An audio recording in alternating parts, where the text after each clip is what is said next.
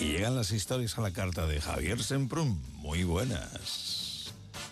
Queridos Alas, en días como hoy, en los que el buen nombre y la honra de una persona pende de la capacidad obscena del dedo de un canalla sin escrúpulos para mediante un clic lanzar cualquier infamia y que prenda como manto de pelusa de chopo, que es como decir a la velocidad del rayo, Vienen a mi mente algunas viejas campañas tremendamente injustas que, sin embargo, gozaron del placer y la colaboración de miles de personas y algunas impregnan todavía el imaginario popular. Archiconocido es el tema de José I, a quien el ser abstemio no impidió que el pueblo español lo bautizara como Pepe Botella.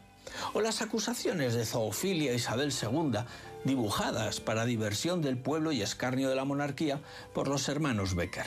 Pedro I fue un rey, cruel o justiciero, según quien lo nombre, pero nadie recuerda su afán de gobierno en defensa de la gente frente a la nobleza levantisca, o el modo nada caballeroso en que fuera asesinado por su hermanastro Enrique, que lo apuñaló mientras Bertrand de Doubleskin, un caballero francés que lo había llevado a la tienda de Enrique mediante engaño, lo sujetaba por la espalda. Suya es la frase de ni quito ni pongo rey, pero ayudo a mi señor. Pero maestros en la ponzoña con el extranjero debieron ser los italianos, a quienes se atribuye, por ejemplo, la mala fama de jactanciosos, insoportables y crueles que gozamos los españoles por toda la Europa renacentista. Tal fue la hazaña con la que recibieron a un papa no italiano en 1521, que pasarían siglos y siglos hasta que llegara otro extranjero a ocupar la cátedra de Pedro, Sí, Carol Boitigua, Juan Pablo II. Y es que cuando Adriano de Utrecht, ayo de Carlos I y legado suyo para negociar la coronación de este con el cardenal Cisneros, fue nombrado papa sin ni siquiera estar presente en Roma, a los italianos no les hizo ni puñetera gracia. Alejandro VI era un hombre virtuoso, crítico con el espectáculo que daban papas y obispos por toda Europa, hábil en el ejercicio de la política, compasivo y partidario del acuerdo con el enemigo, como demuestran sus cartas al emperador durante la revuelta comunera que le tocó ejerciendo la regencia, y frugal en su vida diaria. Normal que se entendiera con Cisneros, otro hombre que dicen sabía ejercer el poder sin caer en la tentación del lujo. Pues los romanos no lo quisieron ni en pintura y rápidamente le acusaron de bárbaro, de impío y de borrachuzo. Su temprana muerte no atemperó la campaña de difamación y celebraron incluso al médico que atendió su muerte como liberador de Roma.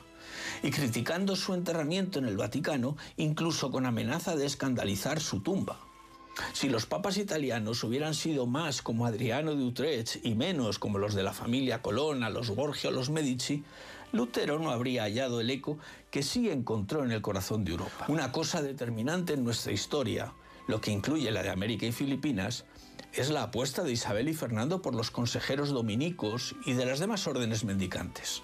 Fueron la semilla de la escuela de Salamanca y los responsables, por ejemplo, de las sucesivas leyes de Indias. Carlos, como sus abuelos, no temió enfrentarse al Papa de turno cuando fue preciso.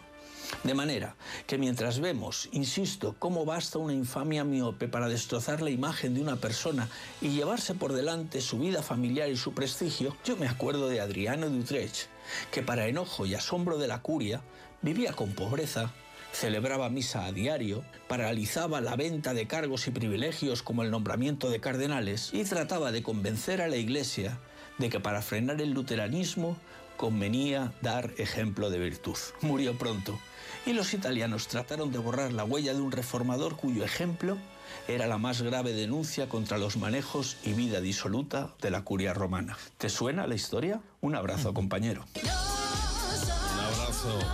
Javier Sembrún, anda que no.